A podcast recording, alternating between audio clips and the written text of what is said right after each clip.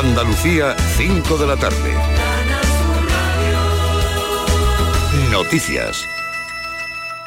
Cortado un ramal de acceso a la Sevilla, a la circunvalación, la segunda circunvalación de Sevilla, la S40 en Alcalá de Guadaira. Se ha volcado una hormigonera, no se ha visto involucrado ningún otro vehículo y el conductor ha sido evacuado con pronóstico leve. En estos momentos una grúa de gran dimensión está interviniendo en la zona para retirar esta hormigonera de la calzada, lo que, como digo, imposibilita el normal flujo de la circulación.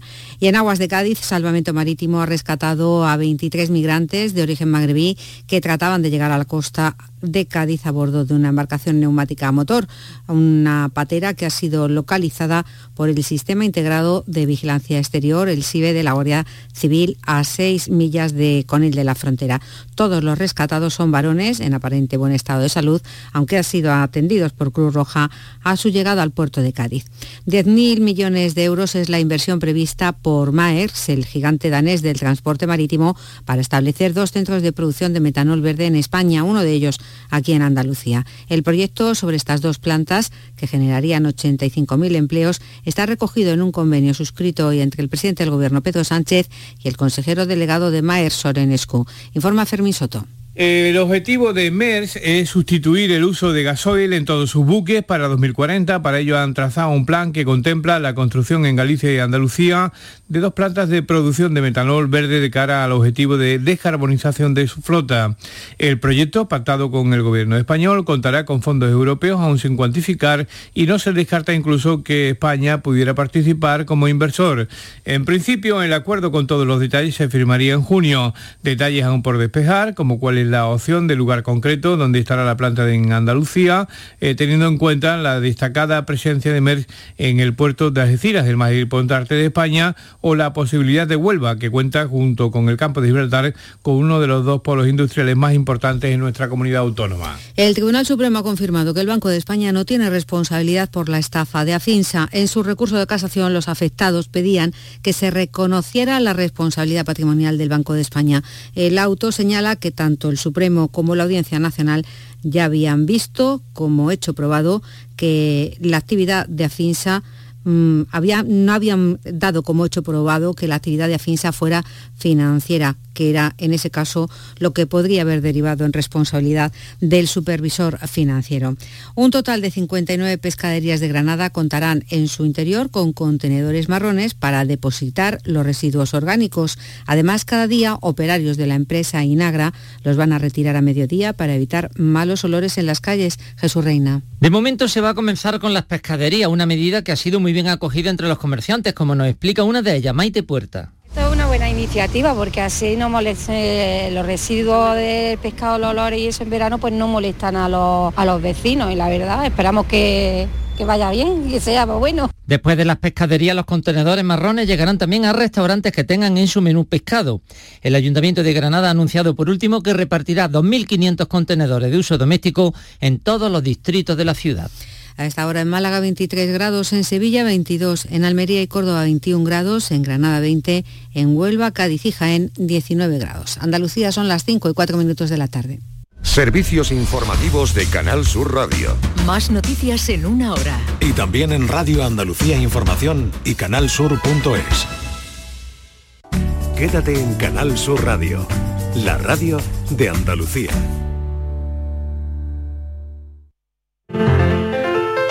La paranoia de la tarde.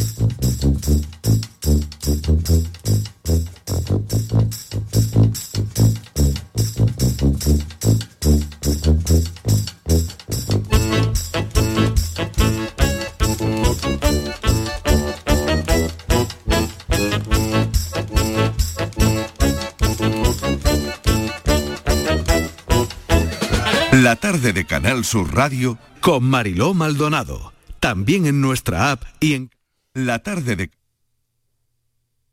Canal Sur Radio, Sevilla. Sigue la corriente del río. Navega en la inmensidad del océano. Adéntrate en la jungla. Descubre lo desconocido. Sumérgete en un mundo de medusas. Rodéate de peces tropicales y echa raíces en el manglar. Ya estás conectado. Déjate abrazar por el mar. acuariosevilla.es HLA Santa Isabel pone a tu disposición la unidad de traumatología y ortopedia especializada en pediatría, columna, hombros y codo, muñeca y mano, cadera, rodilla, tobillo y pie. Con guardias localizadas las 24 horas y los últimos tratamientos en prótesis. Consúltanos en el 954-570004 o en Luis Montoto 100. HLA Santa Isabel, contigo cuando más nos necesitas. Cuando el río suena, lleva. El agua es esencial para nuestra vida, pero no es inagotable. Pasemos del dicho a los hechos. Cuidémosla. Campaña de sensibilización en el consumo de agua. Junta de Andalucía. ¡Ea! Ya está ahí el niño del vecino con la pelotita. ¿Pero qué dices, Yuyu? Si ese niño es un figura, ese va a ser un crack. ¡Un crack! La que es una crack es mi mujer, que llamó a Hogar Solar, pusimos las placas solares y ahorramos tela en la factura de la luz. Vaya pelotazo, ¿no? Pelotazo le daba yo al padre del niño. Llama al 955 31 80 80. Hogar Solar, la luz que te ayuda a ahorrar. Para presentar el sorteo 11 del 11 de la 11 hemos escogido a gente nacida el 11 del 11, como Daniela. Este 11 del 11, 11 millones de euros y 11 premios de un millón. Oye Daniela, pero aquí dice que naciste el 10 del 11. Ya, pero es que nací en Perú, así que técnicamente aquí y hará 11 del 11. Anda. No te lo esperabas, ¿eh? No, no me lo esperaba. Muy bien Daniela, muy lista. Este 11 del 11, con 11 millones de euros y 11 premios de un millón, también puede ser tu día. A todos los que jugáis a la 11, bien jugado. Juega responsablemente y solo si eres mayor de edad. Solicita tu cheque escolar de 100 euros por cada hijo o hija en cualquiera de las etapas de la enseñanza obligatoria. Si tu renta familiar es inferior a 15.000 euros, no dudes en pedir este cheque en la Secretaría Virtual de la Consejería de Desarrollo Educativo y Formación Profesional. Consulta las condiciones en juntadeandalucía.es barra educación. 100% comprometidos con las familias andaluzas. Junta de Andalucía. ¿Y tú? ¿Qué radio escuchas? Y desde el pelotazo o desde el yuyu, escucho casi todas partes de cada hora. Escucho a Vigorra. Mi programa favorito es El Club de los Primeros, el Yuyu, Vigorra. Manolo Gordo, que también los fines de semana pone una musiquilla muy buena y nos acompaña mucho. Canal Sur Radio, la radio de Andalucía. Yo, escucho Canal Sur Radio. La paranoia de la tarde. 5 y 10 minutos y Francis Gómez se sienta como cada tarde con nosotros. ¿Qué te parece esta almazara? A ver, Vivir aquí, ¿eh? me quedaría vivir te quedarías a vivir aquí, ¿eh? Absolutamente, de verdad. Todo renovado. Te han encantado las lámparas, lo estabas comentando ¿Me antes. has visto? Llevo un rato mirando nada más que al techo y dije, ¿por qué me encantan las lámparas, de verdad? Digo yo, bueno, se está perdiendo, se está perdiendo las musarañas, pero no, no eran las lámparas. lo hablaba con una trabajadora de aquí, que es que eh, se nota que este se ha preparado todo para tener un ambiente laboral mm, agradable. Claro, aquí es donde discuten y hacen las reuniones y aquí, bueno, pues esto tiene eh, una pizarra enorme, una pantalla, pues para... Al final de aquí salen, salen ideas y, salen cosas. Estamos, le recuerdo a los oyentes en Oleícola Jaén, estamos haciendo el programa aquí en directo. Hemos venido a comprobar algunas cosas y nos están sorprendiendo otras. Así que bueno, enseguida vamos a hablar con, con el artífice de todo esto, pero antes vamos a poner en juego el enigma de hoy. Bueno, pe- perdón y permíteme, Mariló, que yo que has dicho que aquí se, eh, se reúnen y discuten, que se reúnan seguro. Pero yo no- Discutir no, raro, ¿no? aquí yo creo que Discutir en un puede sitio discutir tan tan, así, agradable, de verdad. Pues venga, vamos bueno, con vamos ello. a lo que a lo que me trae a mí aquí como cada tarde, que es que voy a proponer, pues nada, un El algo- enigma de hoy, vamos un a ver. enigma, ¿vale?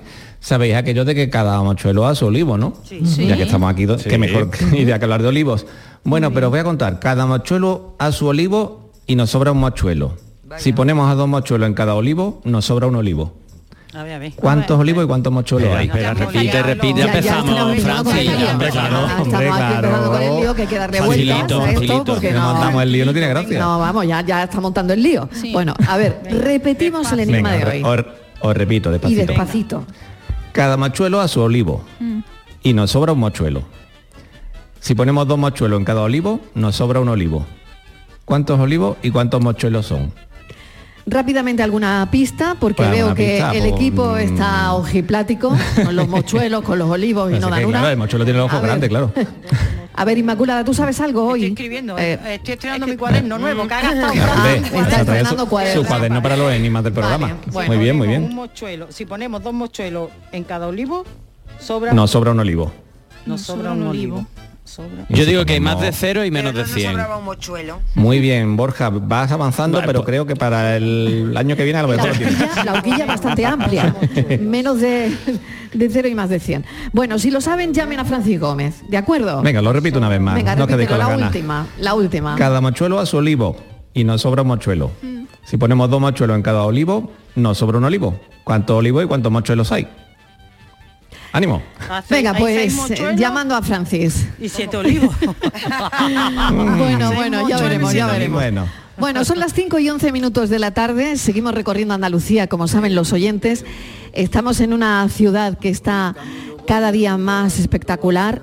La mires por donde la mires. Hemos mm, bueno, disfrutado esta mañana muchísimo de, de Baeza, del centro de la ciudad.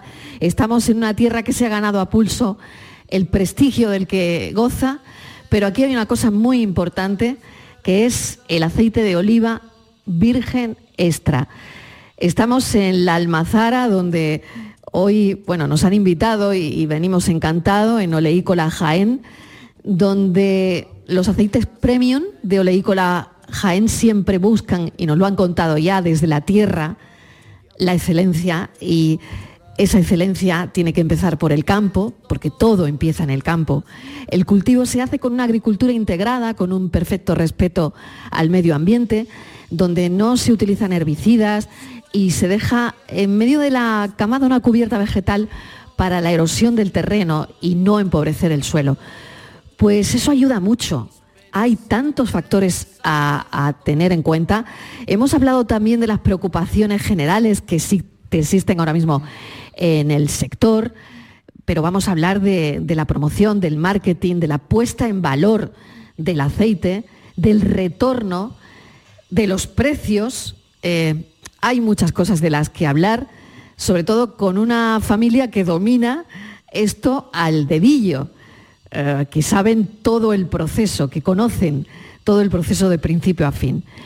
Pero bueno, yo quiero empezar por contarles que la historia de esta empresa, de esta gran empresa, que se está modernizando, que lo es ya, Oleícola Jaén, está fundada en el año 82. La actividad principal es la elaboración del aceite de oliva.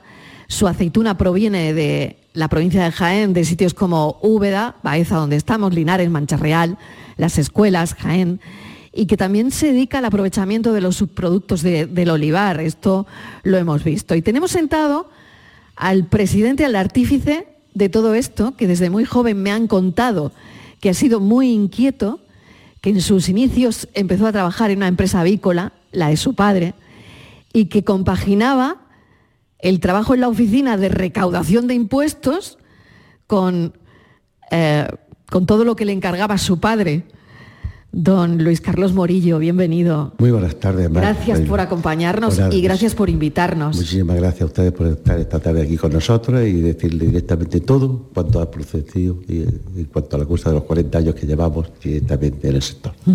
Todo nació en el año 1982. 82. 83, ¿Y usted la- combina, la primera- siempre ha sido tan inquieto? Siempre he sido así. Siempre. Así, nació. ¿Desde pequeño? Desde pequeño era así tan inquieto. Estaba alternando totalmente en la granja avícola con la, la, la oficina de, de- de impuestos de mi padre y luego se dio la luz verde, porque llevaba yo también la finca de mi padre de mi hermano, la luz verde para em- emprender directamente esta almazara de Olicolaje, que gracias a Dios fue una almazara familiar que aún sigue siéndolo y ya en tercera generación, que son los tres hijos que hoy tengo que me ha dado el Tercera generación. Dicen que la tercera generación es la que nos sigue. A usted no le está pasando eso, ¿eh? No, no, no, no. Yo veo que no. Yo, Yo veo la que- primera, que- la segunda y la tercera aquí. ya están aquí mi hijo y vendrá la cuarta, que será mi nieto, que tengo cuatro hijos, cuatro Sí. nietos maravillosos. Y Tiene que- cuatro nietos también preciosos, y usted espera que, que, se- sigan aquí, ¿no? Y así sucesivamente. Claro, cuando se da usted una vuelta por la almazara Uy. y, madre mía, Uy, y ve usted esa evolución y esa evolución 4.0. Yo me he asomado hace, hace un rato y madre mía la que están montando.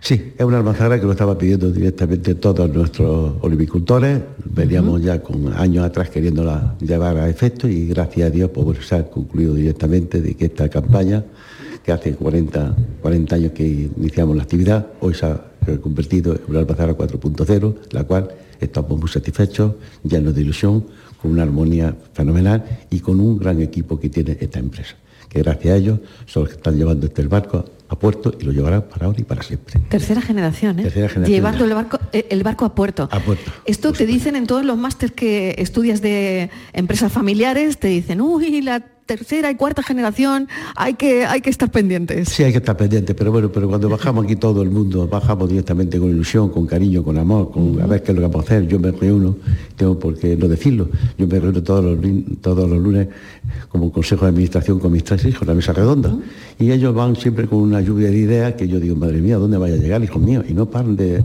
de decirme, papá esto, papá lo otro, para arriba, para abajo. O sea, se siente usted muy orgulloso. Muy orgulloso no, me- estoy, Lo mancho, siguiente. estoy mancho que largo. Muy orgulloso, no, lo siguiente. Lo ¿no? siguiente, lo siguiente. Bueno, pues esta es la tercera generación. Eh, usted fue un visionario, señor Morillo, porque usted se dio cuenta eh, todo el potencial que, que tenía la zona y, y- y esto iba, bueno, iba a ser lo que es, pero claro, verlo al principio eh, no es fácil. No es fácil, no, los 40 años no ha sido fácil en ningún año, pero yo lo que sí veía directamente en cuanto a cosas cuando se inició los 40 años, al principio veía directamente cuando subía uno a Baeza todo de la tierra de calma, cereal, poco olivar, maíz, cebada, centeno, y yo sabía que había directamente una prospección de, de producción de aceite de oliva, que es lo que se estaba produciendo en, estos, en, estos, en esta zona de Baeza, Úbeda y alrededores, y entonces yo sabía que había un potencial fuerte y a donde tenemos que apostar. Yo lo propuse a mis padres y a mi hermano, este potencial, y dijeron, adelante hijo. Y entonces empecé yo directamente a llevar la fábrica, desde el principio hasta ahora que ya son los continuadores, son mis como les he dicho. En todo ese tiempo ha habido años de precios demasiado bajos, ha habido sequías, eh, sequías donde apenas ha habido cosecha, eh, estuvo eh, la crisis del orujo, eh, donde un día, de un día para otro se retira del mercado. Madre mía, cuatro décadas, cuatro décadas donde usted habrá vivido de todo, ¿no? Y siempre tomando decisiones. Siempre, efectivamente, son cuatro décadas que ya le he dicho anteriormente, no son fáciles, pero cuando se hace directamente con ilusión, con cariño y con pasión, son fáciles. Yo soy un hombre positivo, siempre he visto el bien en todo, cuando ha habido sequía, cuando ha habido directamente exceso de lluvia, cuando hemos tenido producciones a la alta, a la baja. Por desgracia, este año tenemos una sequía que se nos secan directamente en nuestras tierras y eso te da pena en el corazón, en el alma de cualquier persona. ¿Esto se ha vivido antes? No, yo nunca he vivido durante 40 años, nunca he vivido directamente la tragedia, y digo tragedia entre comillas, de la sequía que estamos padeciendo directamente en el campo andaluz. Y una pandemia. Es que, es que venimos de una pandemia, ¿no? de una pandemia, y para ahondar más. Parece que es un poco el- la tormenta perfecta, ¿no? La tormenta perfecta, pero vamos, hay que salir de ella, hay que ser positivo, como he dicho anteriormente, y hay que tirar hacia adelante, mirando al frente, y esperemos que Dios nos mande lluvia, porque así lo deseamos todo el mundo. ¿Cómo ha crecido esta empresa? Oleícola Jaén ha crecido de una manera exponencial. Eh, ¿Qué consejo le da a sus hijos? Bueno, el consejo es el pan nuestro de cada día, de todos los días que estamos con ellos, todos, sobre todo los lunes cuando me reúno. Hoy, gracias a Dios, en estos 40 años pues hemos crecido y hemos crecido pues muy bien, gracias a Dios. Ha sido un año tras año, año tras año, creciendo, formando ya un grupo de empresas, donde ese grupo de empresas pues, ha crecido con una satisfacción y con, con el alma en vilo de saber qué es lo que vamos a hacer mañana. Y la última de las empresas que se hicimos fue la fundación. Hablar de la fundación son palabras mayores, que eso lo llevamos todo el mundo en el corazón. Sé que se emociona porque no es fácil, porque en 40 años, en, en cuatro décadas, se viven tantas y tantas cosas. eh, Muchas emociones, muchas uno emociones. lucha tanto, me imagino que uno lucha tanto, ¿no? Por, por llevar a buen puerto a tantas familias que, que dependen de esto directa e indirectamente, ¿no? Así lo es, así lo es, y, Marilo. ¿Y qué supone para usted la fundación? Que sé que se emociona incluso. Uy, la bueno, es que hablar de la fundación me emociono y puedo decirle que nunca se me olvidará esta última cena que tuvimos a favor directamente de la esclerosis múltiple como piel de mariposa, donde hubo 250 comensales, el restaurante de Elvira, y yo que cuando vi con mis ojos que en dos horas, cuando salieron la- las redes sociales, se acabaron las 250 entradas, aquello me emocionó y me echó. Pues le agradezco y compartimos esa emoción, porque es verdad grande. que ahora todos tenemos esa emoción, eh, vivimos en un carrusel de emoción permanente, porque hablaba usted ahora de la sequía incipiente que no ha visto en 40 años, y eso a mí como informadora me preocupa que usted lo esté contando, porque claro, eh, no lo ha visto nunca, ¿no? ¿A qué nos vamos a enfrentar, ¿no? Y, y por otro lado, claro, la pandemia que nos dejó muy tocados a todos, ¿no? Por lo tanto, es verdad que esa emoción eh, la, vivimos, la vivimos con usted, igual, la verdad. Bueno, pues la audiencia está deseando conocer a sus hijos, porque Pues para adelante, usted ha hablado muy bien de ellos y la gente estará diciendo, bueno, pues vamos a conocer a los hijos. Son tres grandes empresarios, ¿no? Porque sean mis tres hijos, directamente cada uno lleva su gran área y la llevan bien, ¿no? La llevan... de- Sí, le hemos entendido. no puedo hablar porque me ahogan directamente las palabras. Le de- hemos entendido. Muchas Porque es un orgullo. Eh, voy a empezar por, por la hija Carmen, Carmen Morillo, que es directora económica financiera. Es la hija mediana. Me han puesto aquí. ¿Qué tal, Carmen? Buenas tardes, Marilo. Bienvenida. Gracias. Bueno, tu padre lo deja bien alto, ¿eh? El pabellón. Bueno, sí, desde luego que sí, tenemos un buen ejemplo.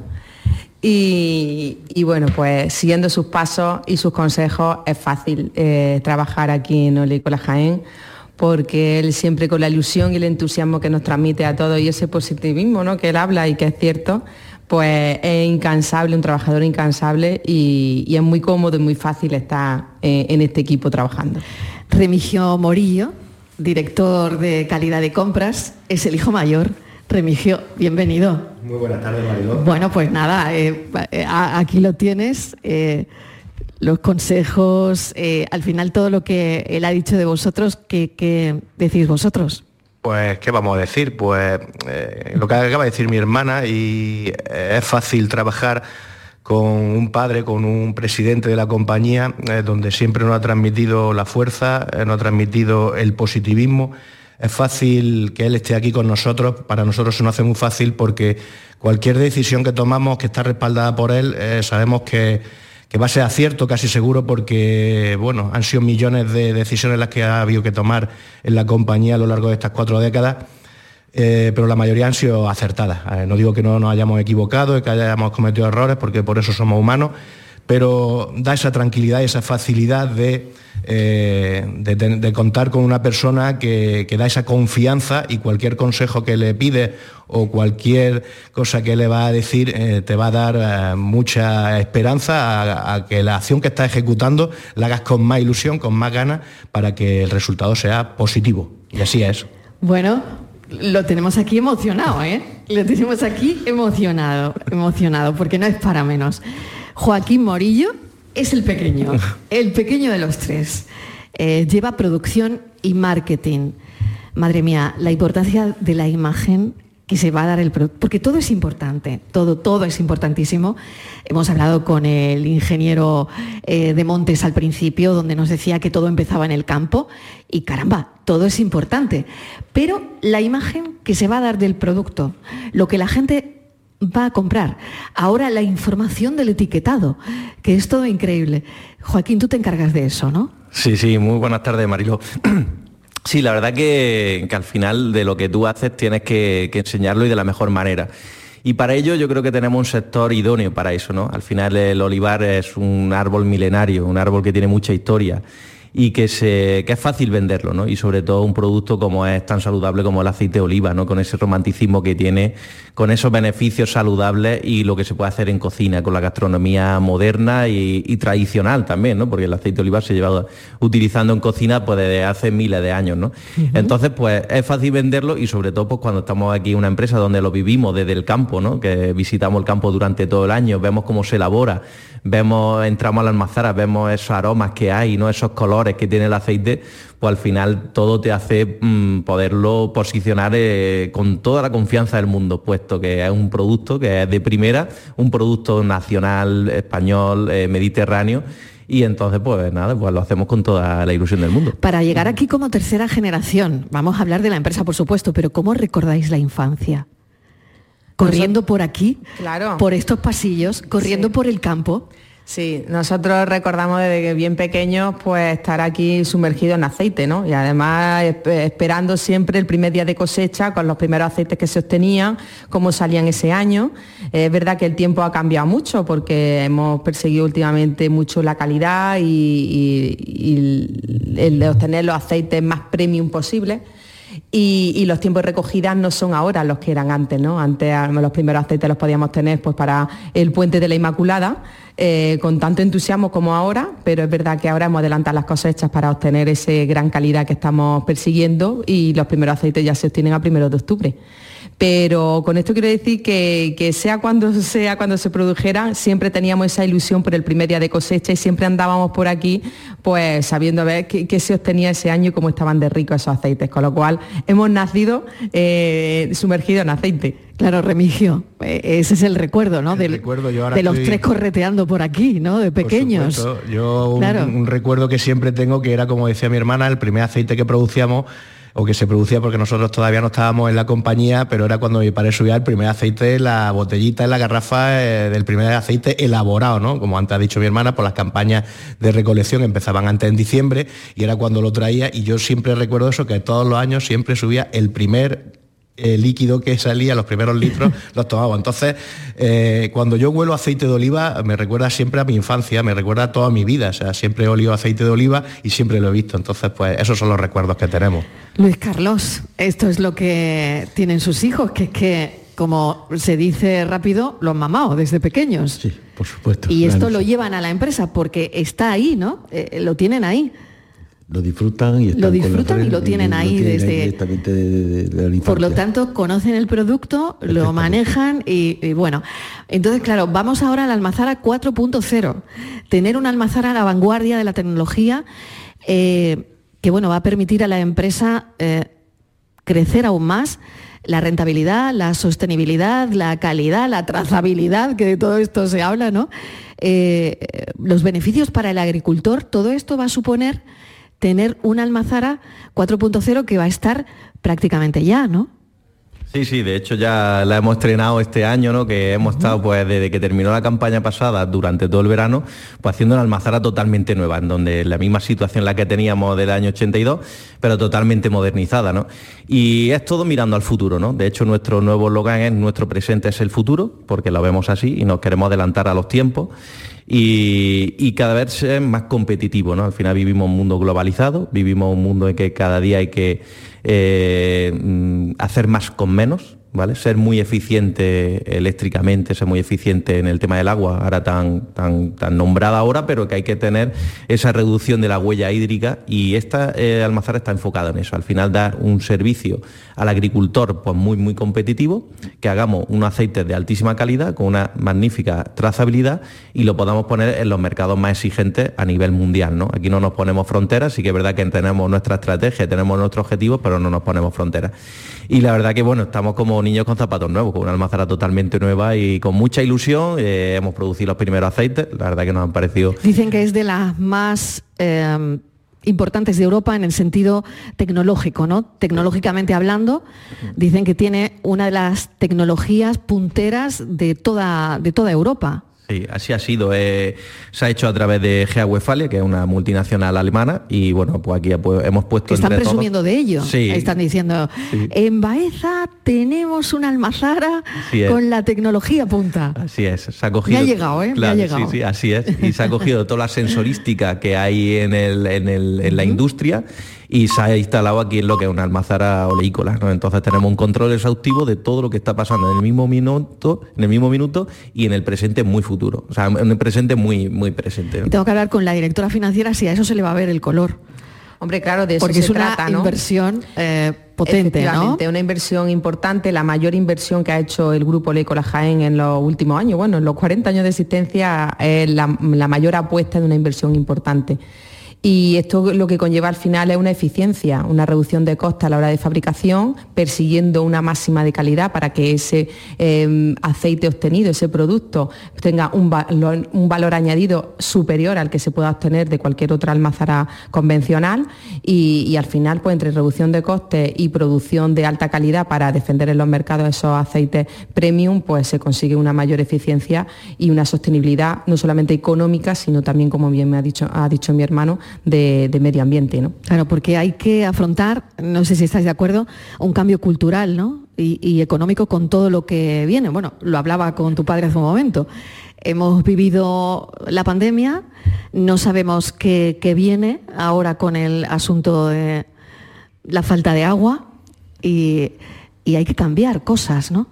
Efectivamente, Mariló, eh, sabemos que en un mundo, como hemos hablado, pues tan competitivo, tan exigente, viniendo pues de la pandemia, que han sido dos años pues catastróficos para todos, una guerra bélica que tenemos también muy cerquita nuestra, la sequía, y entonces, pues bueno, hay una serie de hándicaps externos e internos en el sector, pues bueno, que nos, hacen que tengamos que, que, seguir trabajando y para ello nosotros estamos convencidos y por eso hemos ejecutado este proyecto de que la innovación, la modernización y la aplicación de las nuevas tecnologías que hay es lo necesario y es el camino a seguir para llevar un buen proceso productivo, eficiente, eh, que sea de máxima seguridad y entendemos de que la inversión era eh, casi imprescindible y pensamos así que no solamente para este sector, sino para todos los sectores, porque hoy en día pues, bueno, contamos con una grandísima tecnología, con unas aplicaciones pues, bueno, que antes eran impensables y hoy pues, el proceso productivo se puede controlar como con aquel que dice que va así en casa. Con un ¿no? móvil. O con un móvil. Casi ¿no? con una aplicación y, en un móvil, ¿no? Y, y entonces pues todo eso nos va a dar a ser mucho más eficientes, más competitivos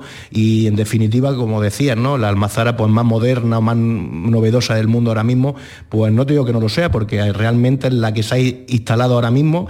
Eh, entonces hemos aplicado todo lo más novedoso y todo lo más eh, importante que hay para el sector está aplicado en, nuestro, en nuestra almazara, ¿no? Es como haber comprado un buen coche con todos los extras. Entonces es la almazara con la que contamos. Luis Carlos, ¿usted eh, esto cómo lo ve? O sea, que desde el móvil se puede llevar la empresa. Se puede llevar perfectamente la empresa, pero bueno, eso de llevar la empresa a mí me gusta vivirla aquí en A usted le gusta a mí venir, me gusta ¿no? venir aquí todos Claro, los días. claro. Y ella yo igualmente. Ujú. Ella yo todos los días he hecho aproximadamente. algo con el móvil controlarán algo también, ¿no? controlarán con el móvil. Porque eso además yo creo que te esclaviza todavía aún más, porque más no, no solo es que vienes, sino que estás constantemente pendiente y, y mirando Eh, y, está- y está- cómo va todo, ¿no? Está en misa y repicando a la vez. Exactamente, exactamente. repicando. Pero me gusta vivir la, la empresa eh, de- a pie. Me gusta a pie ¿por qué? porque la vivo mucho mejor y la disfruto aún más todavía. Pero entiende estos cambios, Entiendo ¿no? perfectamente, Perfectamente, perfectamente, y que por todo esto se tenía que producir, Por claro. supuesto, y eso por eso lo decidimos de montarla sí o sí, sí o sí, sí o sí. ¿Por qué? Porque era directamente el futuro que es el presente nuestro ahora. Claro que sí. La mujer en el sector oleícola. A ver, porque yo he visto que aquí, eh, bueno, aquí está- estáis bien representadas, ¿no? Sí, te has dado cuenta que Sí, sí, sí, en nuestras instalaciones Yo de administración cosas también. Sí. Y me- Además, nuestra market manager es una chica, eh, nuestra directora de comunicación también es una chica, en fin, en el laboratorio, la directora de laboratorio y calidad es una chica, en fin, aquí es verdad que es un sector tradicionalmente muy masculino, ¿no? Exacto. Porque es verdad que sí es así, mm, sin olvidar el papel tan importante que ha tenido siempre la mujer a la hora de la recolección de aceituna, que bueno, pues que iban cuadrillas enteras con, con las mujeres, ¿no? Y a recoger la aceituna del suelo, como antiguamente se recogía. Entonces, eh, no hay que olvidar eh, ese papel tan importante que ha tenido la mujer en el sector. Pero a nivel empresarial y a nivel de dirección y, de administración de, la almazara, a mí me encanta que la visión de la mujer esté presente. eh, porque todo, todo suma, ¿no? Y, creo que es muy importante y de hecho aquí en nuestra plantilla eh, se ve perfectamente. Eh, ¿Cómo es el día a día de, una persona que tiene que llevar las cuentas de toda una empresa como esta, con tantos trabajadores? ¿Cómo es el día a día? Bueno, aquí es, sin parar, ¿no? Porque es verdad que, hay mucho trabajo siempre eh, y además como en esta mesa en la que estamos sentados salen tantas ideas que luego tenemos que llevar a ejecución y como aquí somos todos muy versátiles, servimos todos para todo, ¿no? Nos tiramos todos al barro, pues nunca nos, aburrimos. Al contrario, siempre estamos sumergidos en nuevas ideas, nuevos proyectos eh, y bueno, para nosotros es ilusionante, todos los días eh, se nos ocurren cosas nuevas y bueno, no paramos, la verdad. Una botella que tengo aquí a, mi lado y que además representa tantas cosas porque eh, dentro del formato, que hay distintos, ¿no? Eh, me contaban esta mañana que bueno, esta botella puede estar en, Corea eh, en, nada, en, en, unos días, ¿no? Y que al final también estáis vendiendo la ciudad, Baeza, ¿no? Porque en el formato lo lleva implícito, y Andalucía de alguna forma, ¿no? Sí, la verdad que sí, nosotros llevamos eh, Baeza en el corazón, ¿no? Somos baezanos y además somos muy baezanos, ¿no? Y nos encanta nuestra ciudad y creemos que tenemos que llevarla al fin del mundo, ¿no? Al final eh, la cuna del aceite de oliva es mm. Baeza, es una de las ciudades donde más aceite de oliva se produce y tenemos este patrimonio también monumental, ¿no? Y, bueno, y aquí la hemos, con esta botella hemos hecho esa, unión, ese patrimonio cultural con el labrado de la escalinata del Palacio Jabal Quinto, que es uno de los palacios más bonitos que tiene Baeza, junto pues a lo más preciado que tenemos aquí del aceite de oliva. Entonces, pues bueno, es un binomio muy bueno y se lo explicamos a todos nuestros clientes y la verdad que, gusta, ¿no? Eh, lo que es al final que meta una historia por detrás porque verdaderamente es así, ¿no? Y sobre todo que tenga sentimiento y tenga corazón. Y esto puede llegar como decía, a Corea. ¿Cómo, cómo están esos mercados? Bueno, por los mercados, la verdad que en los últimos tiempos, pues donde el aceite de oliva en muchos sitios era un gran desconocido, por, bueno, por las formas culinarias que había y los estilos culinarios que hay en cada parte del mundo, ¿no? Pero realmente con todo el tema del marketing, la comunicación, redes sociales y todo, hoy en el mundo del planeta conoce el aceite de oliva y lo que está haciendo es eh, probándolo, consumiéndolo y poco a poco agrandando cuotas de mercado en todos los cinco continentes.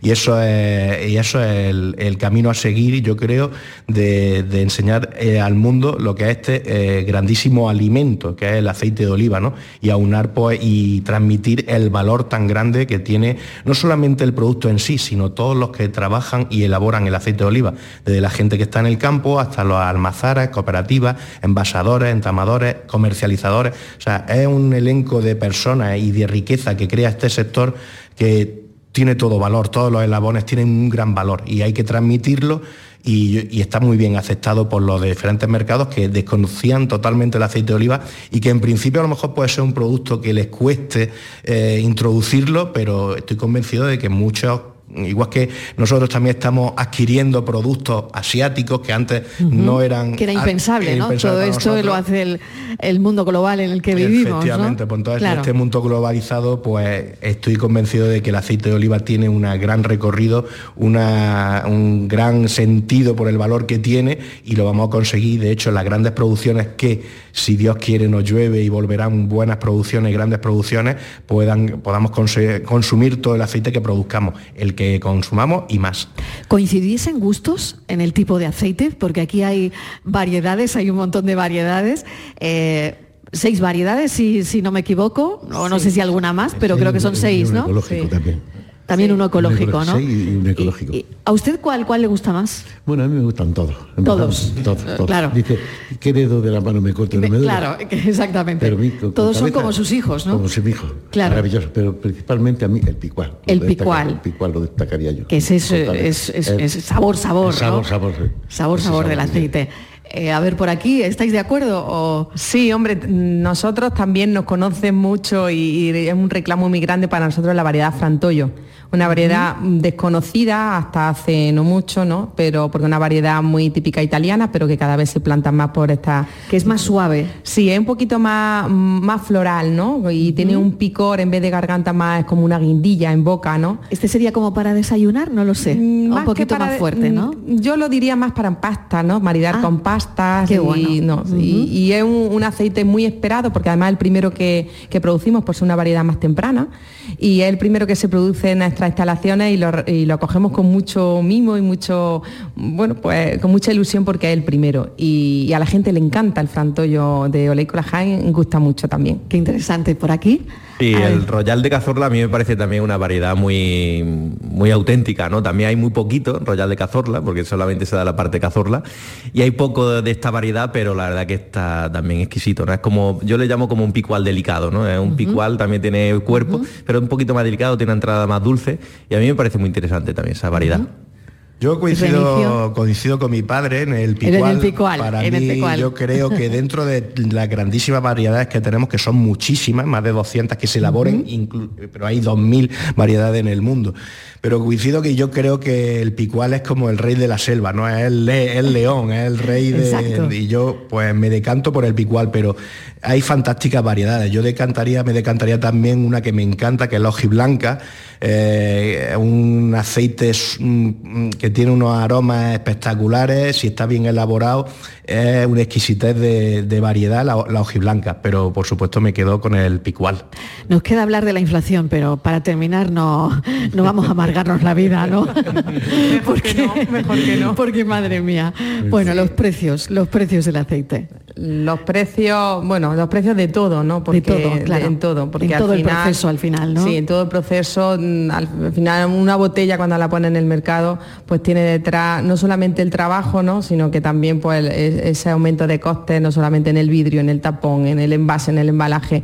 eh, todo ha hecho que, que el producto se, se encarezca ¿no? y que bueno pues que tenga que, que subir el precio y en este año encima se acompaña no solamente la, la subida de precio en los, en los consumibles sino también en la escasez de productos de aceite de oliva por la falta de producción por esta sequía que nos acucia ¿no? entonces todo se suma pues para que este año pues los precios del aceite estén al alza. Esto normalmente sucede en el sector del, de todos los sectores. A bajas producciones pues los precios suben por la ley de oferta y la demanda eh, pero bueno, si encima a eso le, le sumamos eh, toda la economía externa que estamos viendo al sector, pues los, los precios están, están bastante altos. Pues tengo que darle la enhorabuena a Luis Carlos Morillo. Presidente, le tengo que dar la enhorabuena. Muchísimas gracias. Porque Mariló, cómo muchísimas ha gracias. transmitido usted su pasión a sus hijos. Así ha sido. Estoy maravillada, de verdad. Pues muchísimas gracias. y se lo digo con el alma, vamos, se lo digo con toda la sinceridad. Pues, con- Por cómo hablan, por, por cómo miman eh, la ha- empresa. Es lo que he transmitido yo directamente a mis hijos. Pues se ve, desde- se ve, desde que se nacieron, ve. desde que nacieron hasta Pues se hoy, ve. Y así seguiremos yendo muchos años más. Pues le doy la enhorabuena, de verdad. Pues muchísimas gracias, Mariló. Muchísimas gracias por Gracias habernos acogido. Eh, gracias a Remijo Morillo, que es el director de calidad y compras, el hijo mayor. Muchas gracias, Mariló. Gracias a Carmen Morillo, directora económica financiera, y a Joaquín Morillo, producción y marketing. Y bueno, os deseo lo mejor y muchísima suerte. Muchas gracias. Muchísimas Suerte con gracias. esta nueva almacén. Muchísimas tenéis vuestra gracias, Gracias. Gracias. Hasta luego.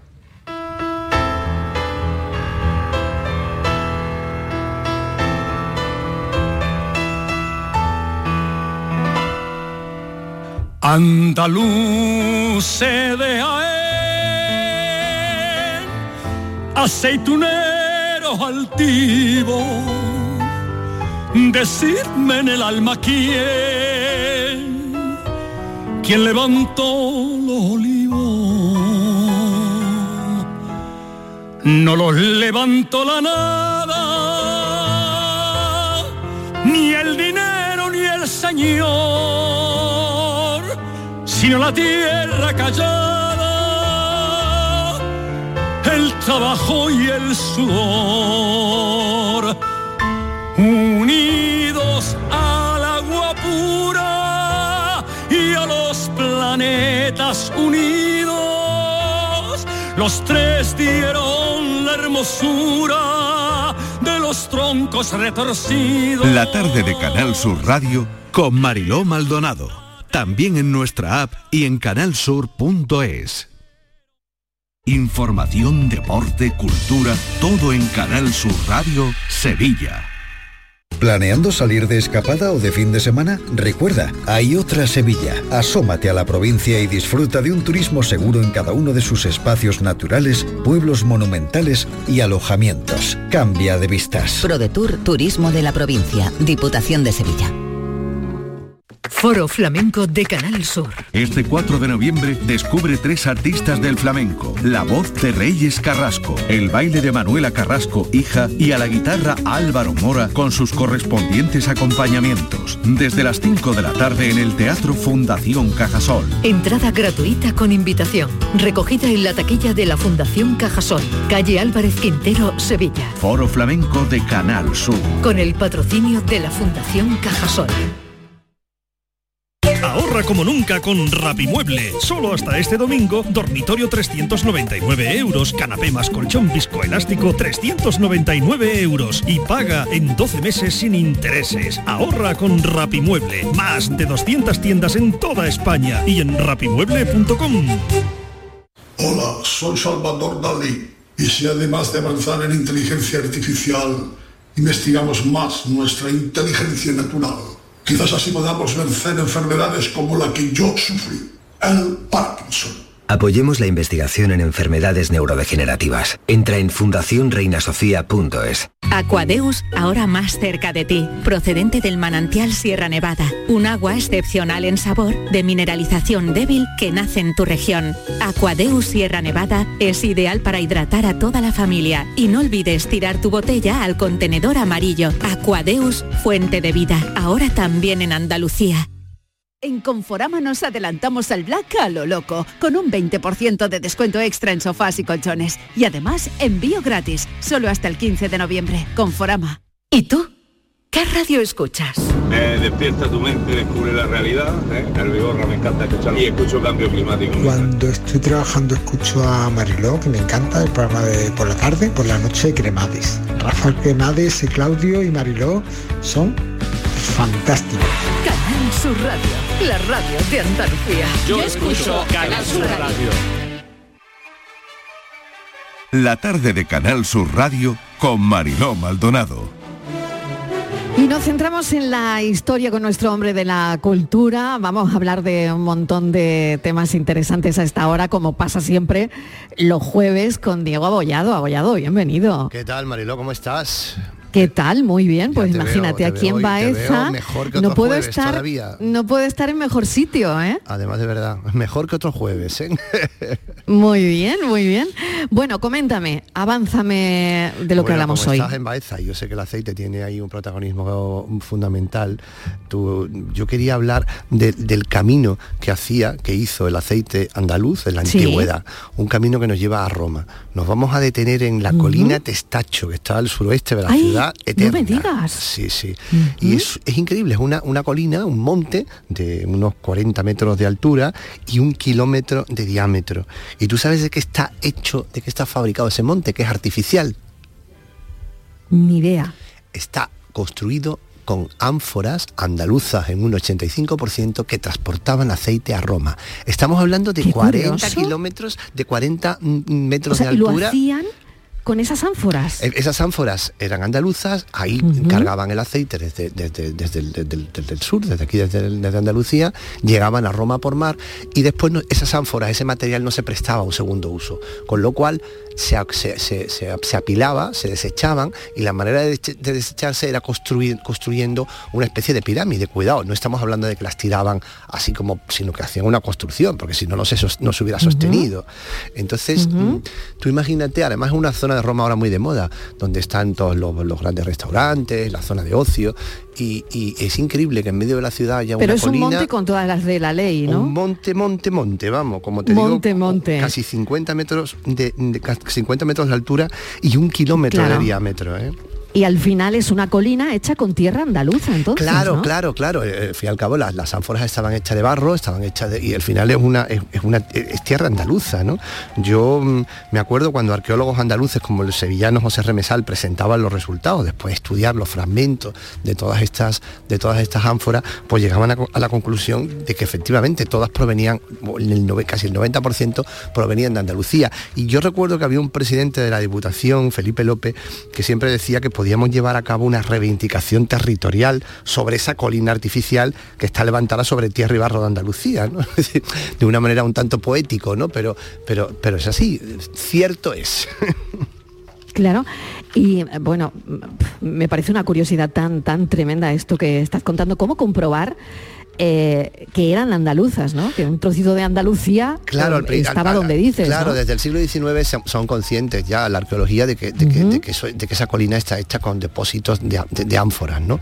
Entonces so- sospechan, empiezan a pensar que quizás había una gran fábrica, una gran fábrica de, cerámica en la zona, pero después cuando se empiezan a estudiar, las- los, los romanos marcaban mucho todo y, y entonces todas las ánforas, la la todas las ánforas, la gran mayoría de ellas tienen señales, marcas que indican la procedencia. Y entonces estudiando esos restos están marcados que esa procedencia viene de la bética, ¿no? Con lo cual no hay duda, Sí. ¿sabes? Claro. Bueno, pues eh, ya me queda casi casi mm, testar y verificar qué hacía Roma con tanto aceite and- andaluz, ¿no? Claro, eso es- es- Estamos eh, hablando de cantidades astronómicas, Estamos ¿no? hablando de cantidades astronómicas, esto es durante dos siglos, durante el siglo I y el siglo III, quiero decir que no, no es cuestión de años, pero esto indica la importancia y lo requerido y lo buscado que estaba el aceite de la bética en el mundo antiguo. Un aceite que era preferido por encima de otras áreas del Mediterráneo, ¿no? Y, y hay que tener en cuenta que no solamente podemos pensar a nivel de consumo humano, hoy en día el, el- el- el aceite de oliva, el mayor uso que tiene es ese, pero tú piensas que en la antigüedad el aceite era un- una especie de, de- de ingrediente mágico que servía casi para todo, servía para iluminar los grandes templos del Foro de Roma, servía para fijar los perfumes, servía también para teñir, para, para dar fijeza a los colores de las telas, con lo cual el aceite de oliva tenía unos usos inmensos y evidentemente Roma devoraba, necesitaba aceite y evidentemente el, aceite que importaba en su mayoría era aceite andaluz. Qué curioso todos estos datos. ¿Me vas a permitir que presente a Clara Isabel Parejos? Eh, Clara Isabel Parejas es la market manager, se encarga de toda la venta de- del aceite eh, nacional e internacional. Bienvenida, Clara Isabel, gracias por acompañarnos. Muchas gracias, Mariló. Buenas tardes. Bueno, es un placer. Eh, estamos hablando de cómo llega el aceite en tiempos históricos, el, ace- el aceite andaluz a Roma, ¿no? Pero ahora el aceite llega de una manera mucho más fácil eh, internacionalmente a la, casa de la gente, ¿no? Totalmente. La verdad es que llevamos unos años de unos importes de exportación estupendos. Eh, es verdad que se está haciendo una gran labor, tanto desde el punto de vista de cada empresa, pero también a nivel de asociación. La interprofesional del aceite de oliva hace pues, muy buena promoción de, este producto bandera español en, en todo el mundo. La verdad es que el, el consumo per cápita está aumentando. Es importantísimo que siga aumentando porque 100 mililitros de un, cons- que un consumidor estadounidense aumente en su ingesta eh, va a suponer un gran, eh, un gran volumen a nivel de producción y, y entonces a, a nivel de producción global y entonces eso es lo, que buscamos, es nuestro Ajá. objetivo. Se están abriendo mercados, no se paran de abrir mercados, ¿no? No. Es cada vez, en realidad, los reclamos o digamos que los, los drivers o los motivadores de consumo son varios. Eh, es cada vez el factor salud, pero es también el factor gastronómico. Eh, Está ayudando muchísimo el tema de los maridajes y las catas y todo en torno al concepto de oleoturismo, que, que siempre reivindico. Yo soy una, una gran, cre- o sea, creo en, en el origen y por tanto creo que, que el- este concepto de oleoturismo hace que si bien el aceite esté en todos los eh, rincones del mundo, que al final eh, la mirada sea al origen, a la tierra. Fíjate, Diego, qué interesante sería una carta de aceites, ¿no? que tú llegas a un restaurante y, y puedas elegir, igual que eliges un vino, puedes elegir eh, en una carta de aceite, Total, ¿no? total. De hecho, muchas veces me, me pasa eh, cuando, cuando estás en las ferias que hablas con consumidores de tantos lugares y te dicen, mira, muchas veces cuando llego a España y me ponen esos panes calentitos con diferentes variedades de aceite, sé que al final no quiero que, que me traigan ya el primer plato, ¿no? Pues- Claro, porque en casa, en casa lo elegimos, claro, Mm. en casa sí que hacemos una elección, es verdad, pero muchas veces cuando Eso vas a es. lugares lo que tú dices, ¿no? Que hubiéramos una, un- un- una carta en la que te digan el aceite, el origen, la acidez, la época, la añada, todo eso, claro, claro. Sí, sí, el origen de cada variedad y, es verdad que, nosotros lo hacemos, intentamos eh, tener entre nuestro material publicitario, eh, más que centrarnos en la marca, eh, que, por supuesto que sí, es explicar el producto, porque al final es una contribución que redunda ¿no? en las ventas de, de tu empresa, por supuesto que sí. ¿Se ha cerrado la campaña al alza? Por supuesto, la Por supuesto que sí, ¿no? por supuestísimo. Hemos tenido una muy buena campaña, eh, no solamente, eh, por supuesto, en el origen, en el aceite de oliva virgen extra, que es el producto bandera, pero bueno, también hay que hablar de los vírgenes y de los orujos de oliva, porque está todo dentro de, del mismo, del mismo origen, o sea, todos proceden de la aceituna. Eh, la com- nuestra competencia realmente es el aceite de semillas, con el que competimos en, mucho- en muchos mercados por un tema de precio. Pero siempre lo digo, eh, nuestro aceite de orujo de oliva es mucho más saludable que un aceite de semilla. Entonces es lo que se intenta, también hay una interprofesional de- del orujo de oliva que, que está haciendo una gran labor eh, en, en el- en España y en el exterior.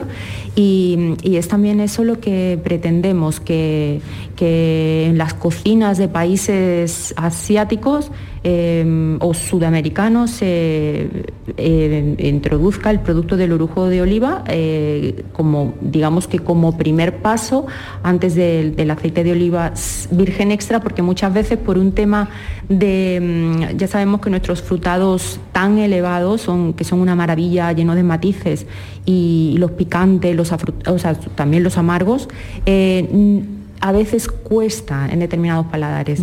Entonces, bueno, pues si no es con, con una, con un producto, pues con su sustitutivo, ¿no? Qué interesante. Pues Diego, fíjate qué maravilla, ¿no? fantástico, Eh, fíjate, los hemos mercados, empezado los por mercados Roma. que no están fáciles y No, mira, eh, hemos, empezado por hablando Roma de Roma en el siglo II y llegamos al siglo XXI ya eh, eh, expandiendo el aceite de otra manera, pero con la misma, con el mismo interés y sobre todo con una calidad casi igual de buena. ¿eh? Bueno, mejorado todavía seguro. Seguro. Clara Isabel Parejas, muchísimas gracias por habernos acompañado este ratito. Y como decimos, los mercados no están fáciles, pero con un buen producto, desde luego, esto es lo que llega al cliente fiel, ¿no? Al, al gran consumidor del aceite de oliva virgen extra. Y el amor por lo que se hace y por lo que se tiene. O sea, España y especialmente Andalucía, con el 80% de la producción, eh, tenemos un- una tierra y un origen que, que a veces es bueno ponerlo en valor. Claro que sí. Mil gracias. A vosotros. Bueno, hay que acabar, Diego, con Machado. No sé si tengo a Miguel Fernández eh, cerca. Eh, me quedan, bueno, nada, tres minutos de, de programa. Pero habría que acabar con Machado, estando, estando aquí en, en Baeza. Miguel Fernández. Que nos despedimos ya. En Baeza, en Baeza. Estoy en el propio instituto. ¿Me escuchas? ¿Me escuchas? Perfectamente. Hola. Perfectamente. Te escuchamos estupendamente, Miguel. Te oímos perfectamente. Ahora Sí, sí, sí. ahora sí. Ah, ya estaba yo aquí repitiendo. Pues que estoy aquí junto, junto en el aula donde enseñaba don Antonio Machado, junto a su mesa, los pupitres, una tarde parda y gris, los escolares, ese ambiente de Machado que llegó a Baeza precisamente en 1912 y se mató en 1919, esa estancia de Machado en Baeza que le ayudó a sobreponerse del dolor por la muerte de, su joven esposa Leonor, ese Machado que, que uno cree encontrarse por estas calles, paseando por aquí, por la catedral que está al lado, por el Palacio de Jabalquinto, por esa vista inconmensurable de Sierra Mágina, me parece que es una forma de decir adiós, muy sutil, ¿no? Adiós, don Antonio. Gracias, don Yo Antonio. también lo creo. Yo también lo creo que es el, broche de oro, Diego, ¿no? Magnífica forma, qué mejor que una ciudad de, la- de las machadianas principales de España. ¿no?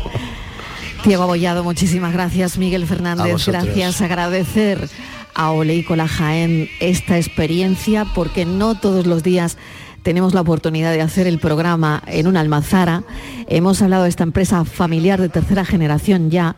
Son enormes los retos, lo hemos comprobado, eso también, eh, la solidez, el buen hacer, el mimo hacia el producto final, que al final es el aceite de oliva virgen extra. Mañana volveremos al estudio, pero vamos a seguir disfrutando del atardecer machadiano en Baeza. Gracias al equipo que me ha acompañado hasta este maravilloso destino y mañana volveremos a contarles la vida. Gracias a Antonio Pérez Barroso que ha estado aquí en la asistencia técnica. Gracias también en la técnica a mi compañero Fran Hernández desde el estudio de Málaga, desde el estudio de Sevilla Antonio Martínez y a todo el elenco Virginia Montero, Francis Gómez, Estíbaliz Martínez y Kiko Canterla. Gracias a todos. Mañana volvemos, como les digo, a contarles la vida. Adiós con este buen amigo que me enseñó el secreto de la filantropía.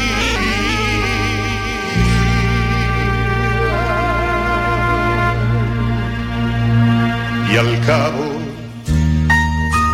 La tarde de Canal Sur Radio con Mariló Maldonado. También en nuestra app y en canalsur.es.